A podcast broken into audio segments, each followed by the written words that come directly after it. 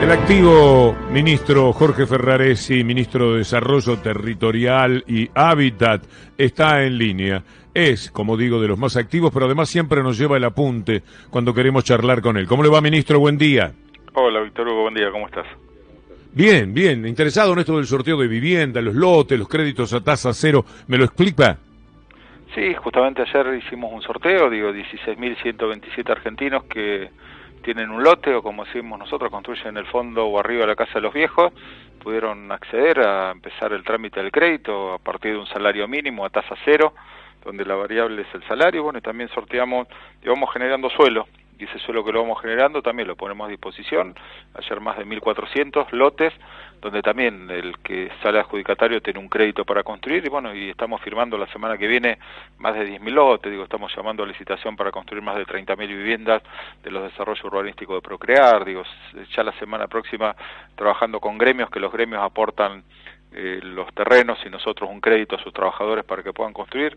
Así que bueno, digo, una dinámica que nos pidió el presidente ayer que aceleremos, así que bueno, a partir de ahora acelerar. Nuestro objetivo era tener en construcción más de 100.000 viviendas a fin de año, así que ese es el objetivo, lo vamos a pasar, y bueno, y ya haber entregado la vivienda número 30.000, y poner esto, digo, como una política de Estado. Del Procrear 2 también, ministro. Sí, ayer sorteamos, digo, más de 400 viviendas, ahora pusimos en sorteo, se abre hoy más de 1.200.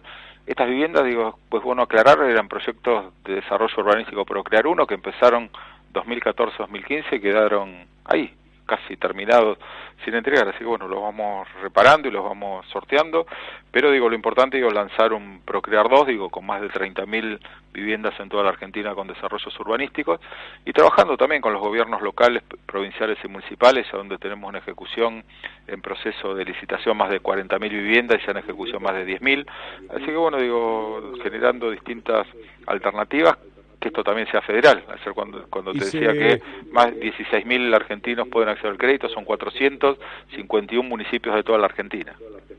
Hay beneficios para muchos municipios, ¿no? Sí, tiene que ver con esto, digo, el municipio que acompaña y el municipio que tiene vocación de poder resolver cuestiones estructurales de la Argentina, a partir de la vivienda tiene todas las herramientas, digo, reconstruir, digo, viviendas que quedaron paralizadas el año 2015, 55.000, estamos en ese proceso, licitaciones, de mediciones, de firma de convenio, pero bueno, digo, es tiempo de, acelerar, vinimos un proceso electoral donde, bueno, recibimos una piña en el tercer round, nos contaron hasta ocho y bueno, y ahora de pie seguimos dando pelea, pero poniendo la oreja en lo que la gente nos hizo sentir, que lo que hizo el gobierno no alcanzó, Así que como no alcanzó, digo, los gobiernos tienen que resolver las cuestiones de sus habitantes y por lo tanto, bueno, esto es lo que nos pide el presidente. Ministro eh, Lourdes Sosa lo saluda, ¿cómo está? Hola Lourdes, ¿cómo estás? Bien, eh, hablando además de procrear, ¿no? Todos los planes eh, de mayor dimensión, hay algunos eh, muy particulares. me interesa, por ejemplo, el que se firmó con Cáritas Argentina, de una casa propia, autoconstrucción de viviendas participativas.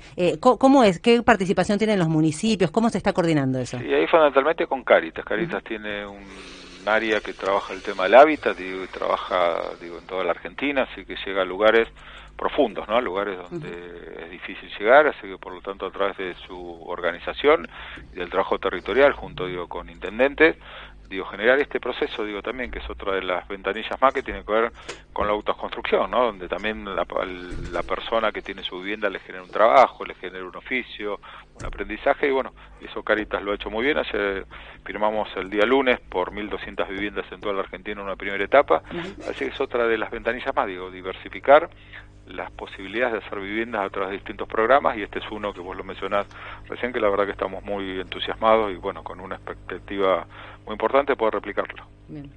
Ministro, ¿qué tal? Alan Longi lo saluda. Consultarle, eh, además de la construcción, hay mucha gente que vive del alquiler. Eh, ¿Hay alguna medida que se esté pensando, sobre todo después del resultado de las elecciones, para poder acompañar a esos sectores que están cada vez más complicados con la vivienda? Mira, nosotros estamos, digo, hoy todo lo que es procrear, digo, el 50% entra, puntea con el tema de contrato de alquiler. Todos los créditos que entregamos para construcción de viviendas en lote propio o en la casa de los padres empieza a pagar una vez que la vivienda está terminada. Y estamos trabajando, estamos trabajando, digo, con una asociación de inquilinos que vamos a hacer una convocatoria, digo, para empezar a, a tener algunas herramientas, digo, que les permita a los inquilinos tener, digo, más tranquilidad, ¿no? Digo, generar algo mucho más importante. Así que bueno, digo, estamos trabajando en algunas ideas, así que bueno, en estos días terminaremos de, de charlarlas con el presidente y bueno, y las anunciaremos próximamente, pero digo, sí, es un tema que nos preocupa, digo, un tema que, que nos ocupa y bueno, por lo tanto empezar a generar consensos, pero siempre decimos que la mejor manera de generar políticas de alquiler es construir viviendas donde el valor de la cuota sea inferior a la del alquiler y eso es lo que venimos haciendo en todo esto. Pero bueno, digo, los problemas estructurales de la Argentina no se resuelven tan rápidamente, pero bueno, digo, es necesario sí, lo que nos pedía el presidente ayer, acelerar todos los procesos, así que bueno. Digo, Jorge, sí. Fernando Borroni, buen día. Eh, recién decía eh, que, que, en las urnas lo que quedó claro es que lo que se hizo hasta ahora eh, no alcanzó, que ese fue el mensaje. ¿Por dónde es entonces? ¿Qué faltó?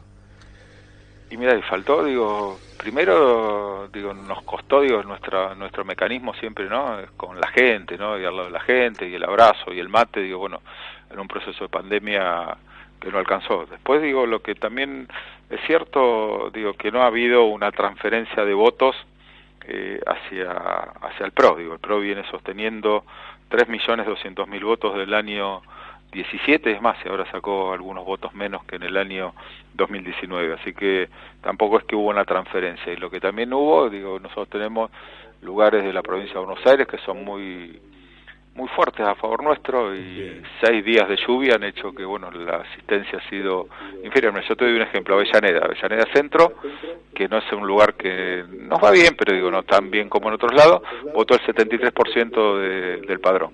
Y en Doxu, que es un lugar que nos va muy bien, votó el 60%. O sea que ahí hubo una cantidad de gente que no fue a votar y probablemente porque no hemos entusiasmado. Digo, uno no gana las elecciones por lo que hizo, sino por lo que va a hacer.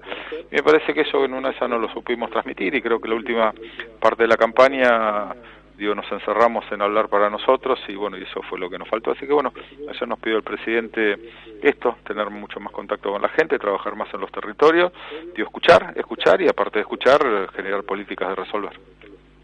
Es notable porque hace ya un tiempo, medio al principio del gobierno, tres, cuatro meses habían transcurrido, fui al Teatro Roma, el querido Teatro Roma, y estaba Ferraresi, entonces intendente de Avellaneda. Nos pusimos a charlar y me dijo más o menos lo que acabamos de escuchar.